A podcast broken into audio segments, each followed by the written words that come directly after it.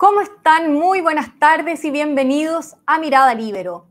Mañana se votará en la Cámara de Diputados la renovación del estado de emergencia en la macrozona sur, pero los últimos hechos de violencia vuelven a poner en discusión la efectividad de la medida y empiezan a aparecer voces pidiendo que ésta se extienda incluso a la región de los ríos, que este fin de semana también reportó un ataque terrorista.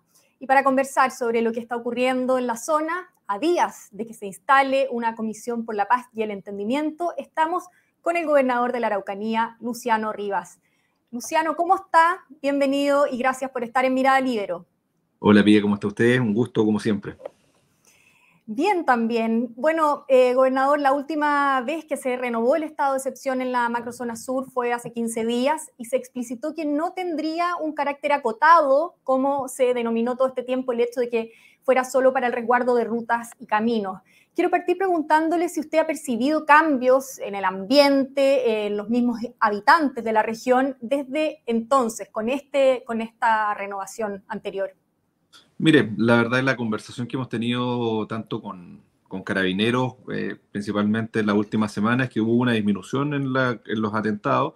Eh, lo más fuerte que tuvimos fue el día previo a que viniera el presidente, donde tuvimos dos atentados muy fuertes, uno que quemó una iglesia, donde quemaron una iglesia católica y otro una casa.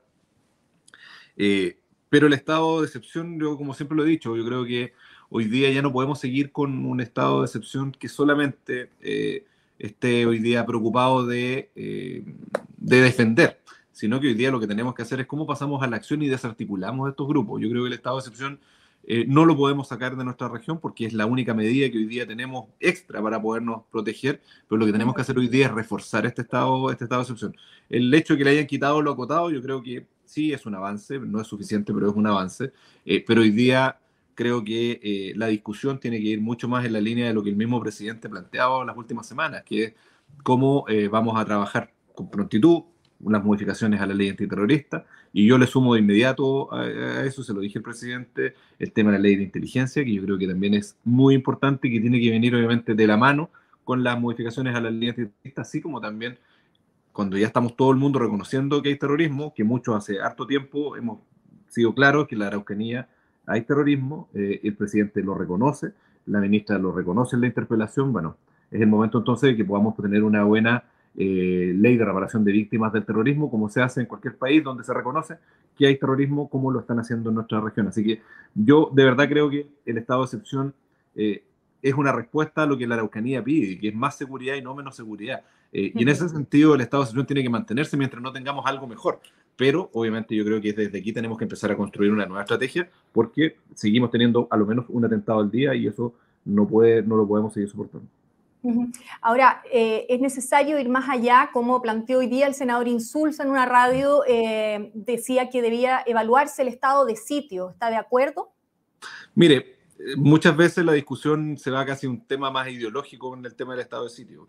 ¿Por qué? Porque se, cortan algunas libertades a las personas, pero créame que en las zonas donde el conflicto está más fuerte, donde el terrorismo tiene tomado zonas de la Araucanía, esa gente después de las seis de la tarde tampoco puede salir de sus casas por miedo a estos grupos terroristas. Entonces, el estado de sitio es algo que se debe evaluar. Yo siempre digo, no es la Araucanía en su totalidad la que está con, con, con problemas eh, son, somos 32 comunas en nuestra región, esto está sectorizado en algunos lugares, pero si es necesario aplicar un estado de sitio, eh, es una medida que tiene que evaluar el Ejecutivo sin lugar a dudas.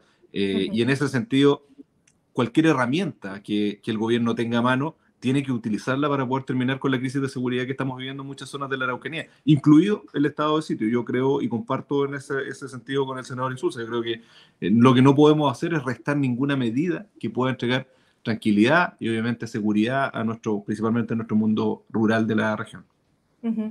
Ahora, la semana pasada fuimos testigos de atentados con explosivos, uno de ellos una torre eh, de alta tensión en el Biobío, cuya autoría se eh, le atribuyó el llamado Movimiento 18 de Octubre. Mm. Eh, gobernador, ¿cambian algo el panorama para, usted, para ustedes, más bien, en la mm. región, este tipo de atentados o se trata de más de lo mismo que es lo que ustedes han estado viviendo ya en los últimos 20 años?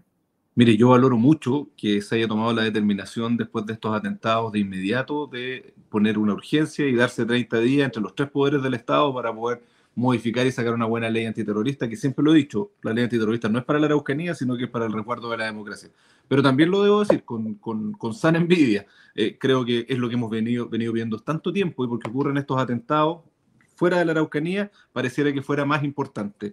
Eh, con lo que, lo que digo es que los grupos que están detrás de estos atentados, si bien en la región de la Araucanía estamos claros que hay una, una vinculación con el crimen organizado, con el robo de madera, con el tráfico de drogas, con el tráfico de armas, también tenemos obviamente un movimiento ideológico que está detrás eh, y que son los que también siguen atentando. Y la vinculación probablemente con estos grupos que están atentando en la zona central seguramente existe y es parte de lo que uno esperaría con una buena inteligencia por parte, obviamente, para poder dar con el paradero, pero, pero más allá de más de lo mismo, yo creo que también hay que poner atención a que tuve la posibilidad de conversar con el expresidente Álvaro Uribe en Colombia, eh, y este tema es exponencial. No necesariamente es por un tema de tiempo. Uno le pregunta, obviamente, en Colombia, cada, en cuánto tiempo se desarrolló el problema. Y, y, nos explicaban, no es un tema de tiempo, sino que es un tema de cómo se están moviendo los, los, diferentes tipos de atentados. Y en este caso, ya cuando tenemos atentados con explosivos, estamos también mirando que la, este, este, se está atentando de una forma diferente, muy complicado eh, pero no olvidemos que tiempo atrás también en nuestra región, o en la provincia de Arauco, en realidad en la región del Biobío, también trataron de volar un puente con, con explosivos. Entonces, no es algo que esté tan ajeno a la realidad que, que vivimos en la región. Y así también quiero poner otro tema de inmediato. Eh, el tema de los explosivos es gravísimo, pero no olvidemos que en las últimas semanas se atentó contra un furgón escolar en la provincia de Arauco, se atentó contra equipos médicos en Curacautín, eh, se atentó contra un bus que iba transitando por la ruta 5 Sur, o sea, estamos teniendo atentados directos a las personas. Y eso reviste una gravedad que obviamente es distinta y uno esperaría eh, una reacción más enérgica por parte del Ejecutivo en ese sentido. Y cuando usted eh, menciona que habló con el presidente Boric durante la reciente visita y le comentó lo de la ley de inteligencia eh, como adicional a la ley eh, antiterrorista, eh, ¿qué recepción tuvo de parte de él? No, la verdad que fue parte de una conversación bien rápida que tuvimos.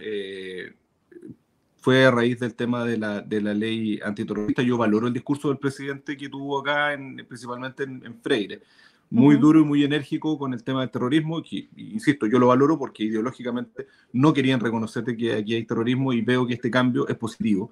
Eh, y se da una señal también al país de decir, bueno, lo que estaban hablando hace tanto tiempo la gente de la Araucanía es real y hay terrorismo. Eh, Pero eh, así como, como se está modificando o se busca modificar la ley antiterrorista, necesitamos con urgencia eh, las modificaciones a la, a, la, a la, ley de inteligencia lamentablemente no pudimos profundizar más allá, pero sí, en algo que sí he profundizado muchas ocasiones con el presidente, es que le he entregado tres veces el borrador de la ley eh, de, reparación de víctimas de terrorismo eh, y todavía eh, no tenemos una respuesta y se, seguiré solicitando esa respuesta porque creo que es importantísimo poder reparar a la gente que ha sufrido los atentados en nuestra zona. En concreto, gobernador, ¿en qué consiste esa propuesta que tienen ustedes para la ley de reparación de víctimas? Mire, en primer lugar es que el Estado reconoce eh, que hay víctimas del terrorismo y se les da un trato que es especial. No tiene que ver solamente con una reparación desde el punto de vista económico, sino que también una reparación desde el punto de vista psicológico, una reparación desde el punto de vista de insertarlos muchas veces, muchas veces de nuevo eh, en la vida, en la sociedad. Aquí hay gente que ha sido desplazada de sus campos hay personas y víctimas del terrorismo que no van a poder pisar nunca más probablemente lo que era de ellos, lo que era sus campos porque hoy día están usurpados o porque grupos violentos mm, derechamente lo, lo, los atentan y han matado personas. Entonces, eh, lo, que, lo que busca principalmente es poder tener un estándar eh, de reparación a las víctimas de terrorismo donde el Estado se hace cargo de reconocer que, que tenemos terrorismo en nuestra zona, que por ende tenemos víctimas del terrorismo y que tenemos que avanzar en el bienestar de estas personas, como se ha hecho con la ley de reparación de víctimas en España a raíz del tema de la ETA o también con la ley de reparación de víctimas en Colombia por el tema de, eh, del narcotráfico de las FARC. Entonces, creo que eh, tenemos que avanzar como sociedad en, en, reconocer que tenemos un grupo de personas en nuestro país que están siendo abandonadas por el Estado, que son las víctimas del terrorismo y que necesitan un trato especial. Ellos no son eh, víctimas de un delito común, sino que son víctimas de actos terroristas y por ende necesitan eh, ser tratados como, como tal. Uh -huh. ¿Y cómo conversa esto eh, con la iniciativa que entiendo ustedes tienen para eh, hacer una consulta en la región a principios de julio?